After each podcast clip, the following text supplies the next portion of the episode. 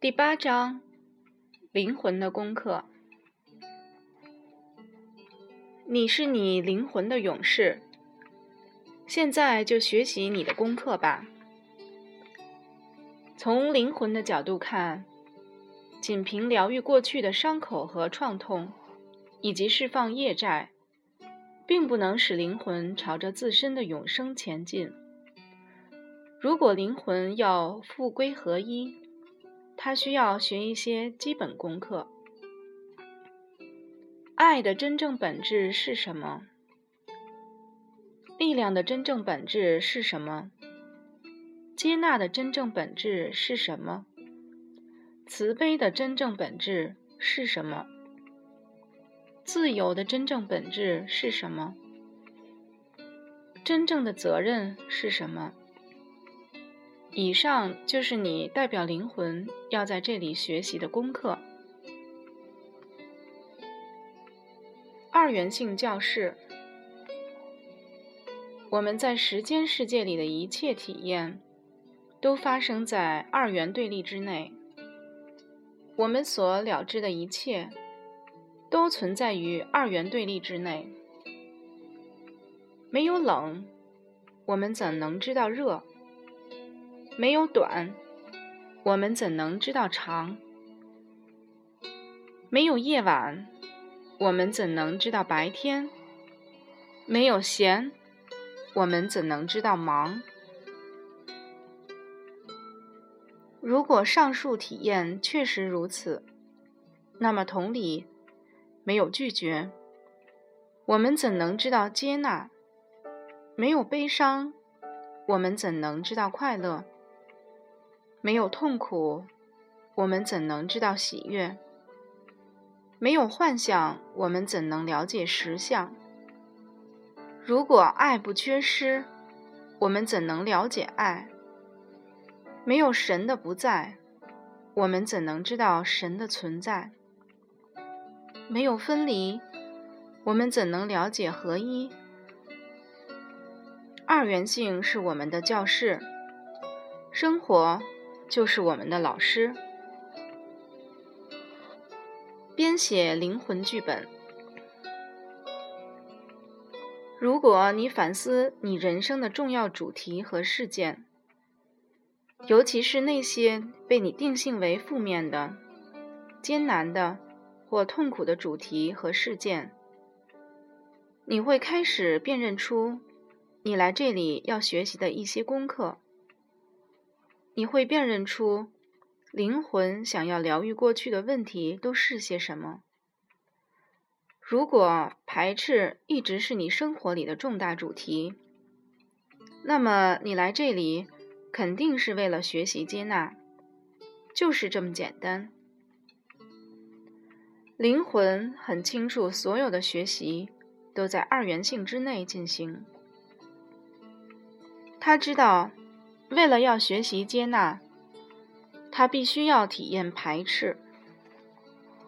因此，在你来到这一世之前，灵魂就很详细的写下了自己的剧本。这个剧本以你为主角儿，你的父母是你剧本里的主要配角。你的准母亲在他的生活中经历了很多排斥。他很生气，他害怕亲密行为。你的准父亲很评判，很挑剔。显然，这两个人完全符合你剧本的要求。他们会给你大量被排斥的体验，而这是你能够去体验接纳的唯一途径。在精心挑选了父母之后。你在母亲的子宫里被孕育了，以肉体的形式而存在。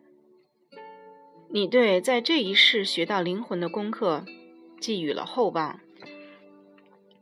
然而，在你被孕育的那一刻，你就忘记了你是谁，以及你来这里的原因。你忘记了你的灵魂早已写好了剧本的每一个细节。你忘记了你来到这里要学习的内容。你只知道你在体验很多的排斥，而且你很不喜欢。你才是个小孩啊！你开始拒绝体验排斥，那些由排斥所引起的未被满足的需求、受伤和愤怒的感受，被压抑在你的内在，并累积起来。在你死的时候，这些感受就进入了你的灵魂。在你离世时，你重又回到了灵魂层面的觉性。你记起了自己应该学到的功课，你记起了为自己编写的内容详细的剧本。你认识到你还没有学到自己的功课，因此。你开始准备从头到尾去重演这个不幸的剧情。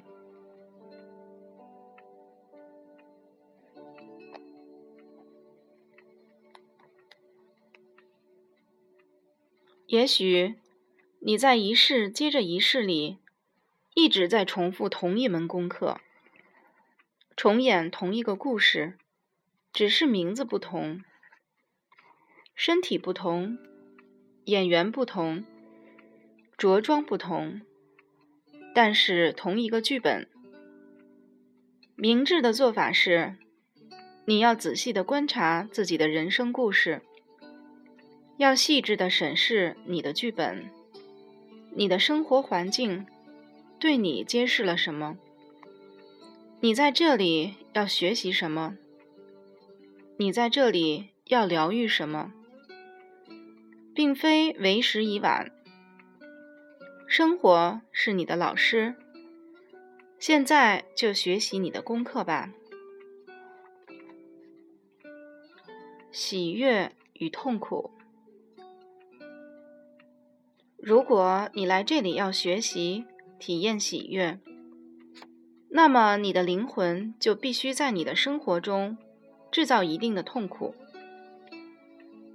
然而，你无需在痛苦里徘徊，你所要做的就是接纳和体验痛苦，它就会将秘密显露给你。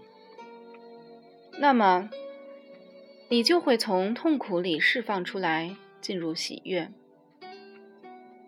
这个原则也同样适用于愤怒与慈悲、悲伤与幸福、恐惧与爱。控制与自由，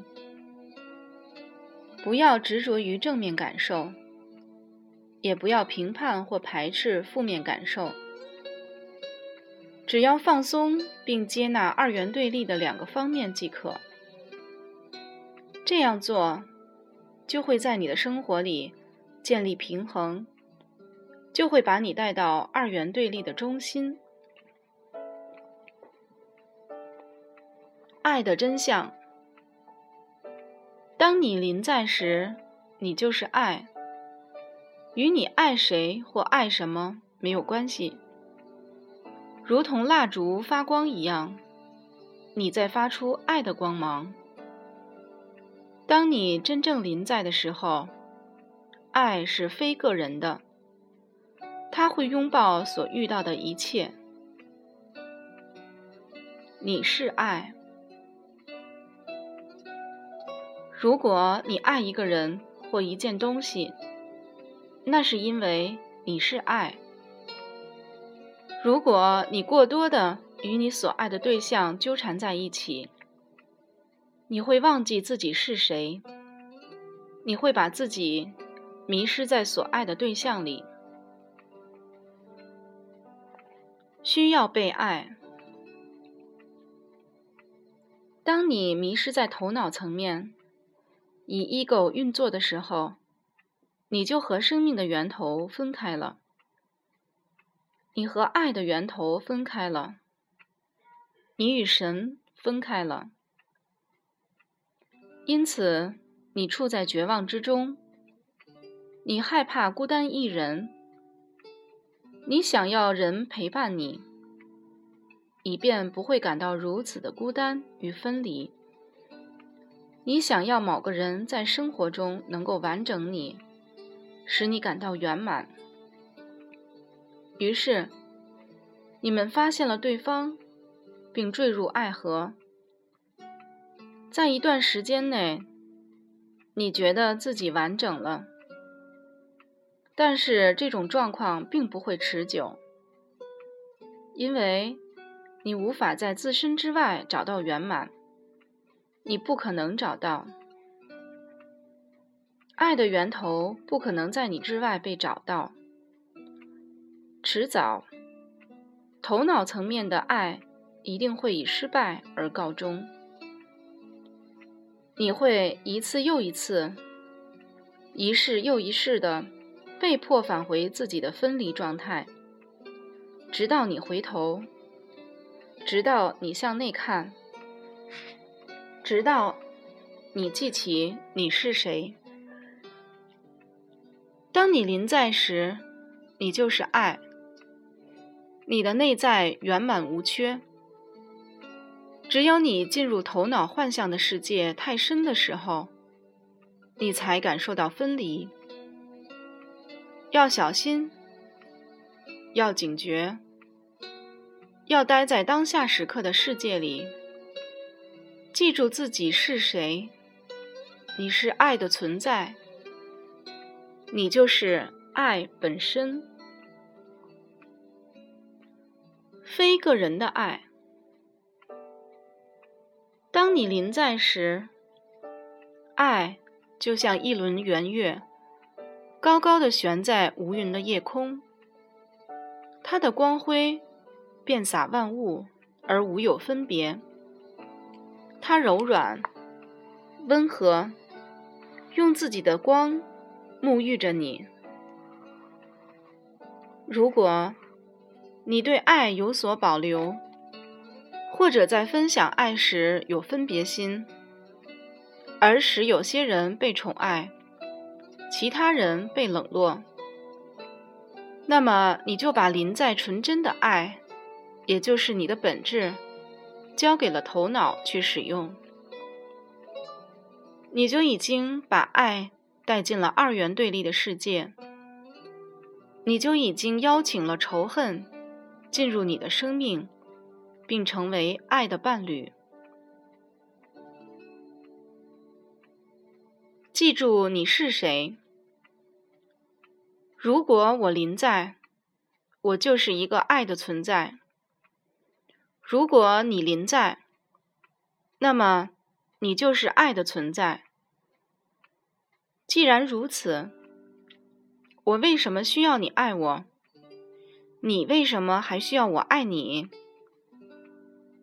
这种被爱的需求，无非表明了你在分离里迷失了。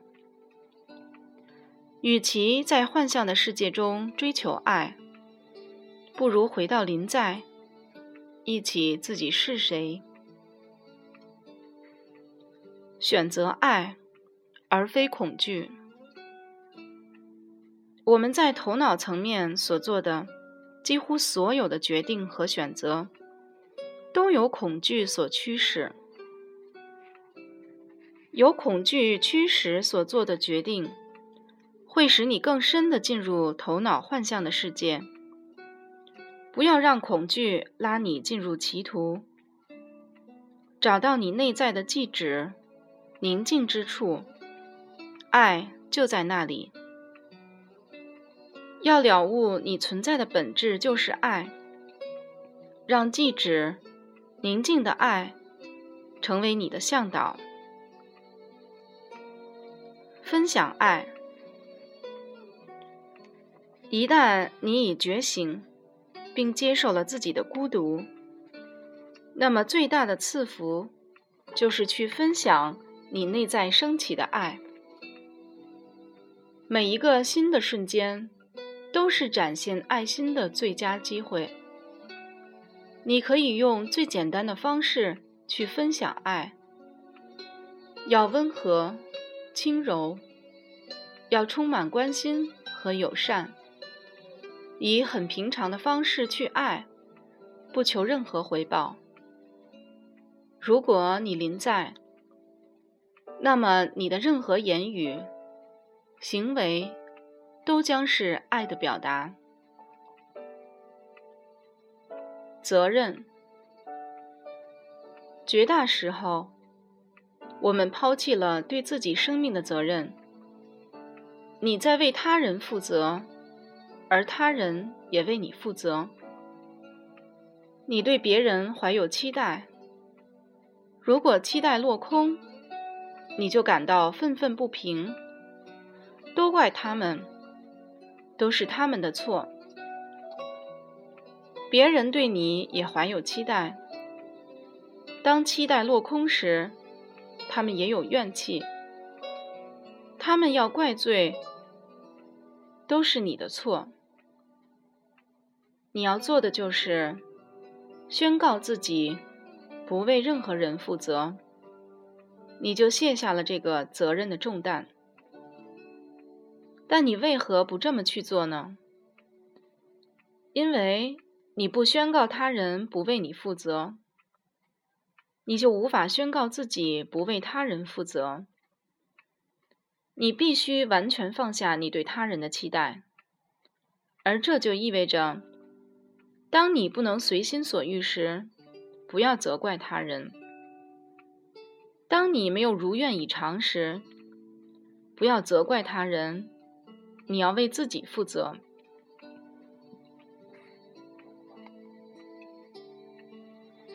自由的代价，自由的代价是允许他人自由。对于我们大多数人而言，这个代价太高了。真正的责任，真正的责任涵盖了四个方面。当这四个方面全部呈现在你的生活里时，你才可以宣称自己是真正负责的。第一，你必须应对自如，不管当下在发生什么，你必须能够自发性的去回应。如果你饿了，就去吃；如果渴了，就去喝；听见音乐，就去跳舞或唱歌。看到喜欢的人就上前问个好。带狗去散步吧，狗会教导你如何去回应。第二，为自己的各种反应承担全部的责任。在生活中，你会不断的对人对事产生情绪反应，你感到受伤或气愤，或被误解。你觉得自己不被爱，或者难过，而且这些都是别人的过错，都是别人该受责备，他们就要为你的反应负责。你的情绪反应几乎完全是源于你的条件反射和你过去的经验，和当下发生的一切没有丝毫关系。第三，你要负责搞清楚自己想要什么。很少有人真正知道自己想要什么。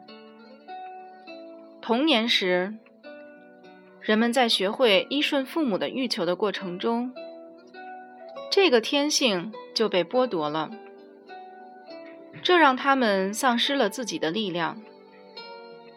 要活在真正的责任中。你必须要找回自己的天性，知道自己想要什么。你想要的是即刻的、真实的，它从当下时刻升起，和未来无关。只有当你知道即刻自己想要的是什么，你才能得到满足。如果你想要的来自于头脑，那么，它就是一个欲望。它的目的是要得到过去所缺失的，而你幻想着这些会在未来满足你。这种欲望会把你带入更深的分离，它永远不会满足你。第四，也是最后一个方面，是你要为自己的觉醒负起责任。每一个瞬间，你都要为自己是否临在负责，把自己同从头脑的世界里解放出来，觉醒进入当下时刻，是你至高无上的责任。而这个责任，需要你每时每刻都牢记在心。抉择与后果。真正责任的另外一个特点在于，要认识到你所做的每一个选择，都不可避免的会有接踵而至的后果。在这个方面，吃东西就是一个非常简单的例子。如果你选择定期的去吃汉堡和炸薯条，其后果不仅无法避免，而且也在预料之中。那就是你的体重会增加。如果你选择一贯性的刻薄对待你的伴侣，其后果也无法避免，而且在预料之中。你会有一个不幸福的婚姻，而且很可能会以离婚收场。如果你选择压抑自己的感受，这就可能会导致抑郁或生病。即使你的这个决定在童年时就做下了，主动去审视它也是明智之举。不管此刻你在生命中正正经历着什么，都是你在过去所做的选择直接的后果。学会如何把后果与选择连接在一起。你就会进入真正的责任里面。只有那时，你才会看到你在用自己的选择来创造生命的体验。一旦你真正了解并接纳了这一点，你就会把觉知带给每个选择。这样，你就成了自己生命的主人。自由意志。自由意志就在我们决定如何体验生命的抉择里。有一个最根本的抉择，影响着所有的选择。一旦我们认出这个最根本的抉择，我们就会觉醒。根本抉择。有一个人幻想着他可以和神对话。什么是自由意志？他问：“就是做选择的自由。”神回答：“为什么您给了我们做选择的自由？”这个人问：“这会教你怎么去负责。”神回答：“这是什么意思？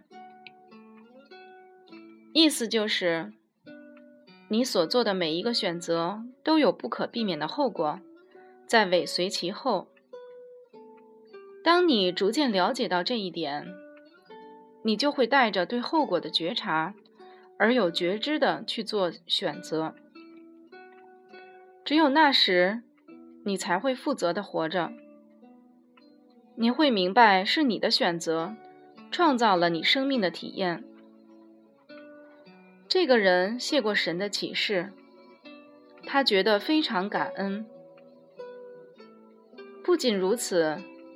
神说：“我给你的自由意志是个考验，我在等待，看看要过多久，你才会做出那个最重要的抉择。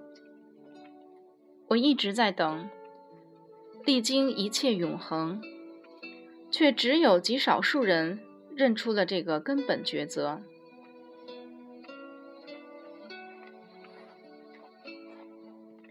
您所说的那个根本抉择到底是什么？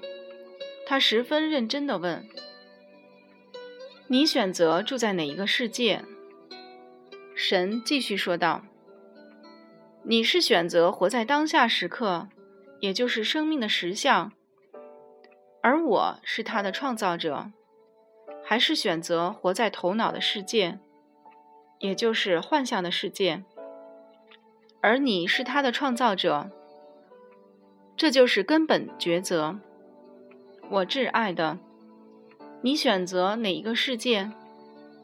因为取决于你选哪一个，这个根本抉择的后果会截然不同。后果会有怎样的不同呢？答案很简单，神回答：一个选择通向天堂，而另一个去往地狱。力量，人类迷失在虚假的力量里，已生生世世，不计其数。如果我们想成为觉醒的物种，力量是我们必须要学习的功课之一。在 ego 和头脑层面，当你和他人相比，处在一种有权有势的地位时，你会觉得自己很有力量。当你能够把自己的意志强加于他人时，你就获得了力量感，而那个人就成了你力量的受害者。但是，这种形式的力量相当不稳固，由于你把力量带入了相对关系里，因此也就是二元对立。你必然要体验二元状态下的力量。有时候，你比他人力量大，而有时候，你的力量比较小。有时候，你滥用力量，而有时你被力量凌虐。这种情形可以发生在一世之内，也可以历经许多事。在一世，你是施虐者；在下一世，你成了受虐者。这种状况会一直持续下去，直到你认识到真正的力量从内在升起，和任何人都没有关系。只要你仍然在运用虚假的力量，你就无法觉醒。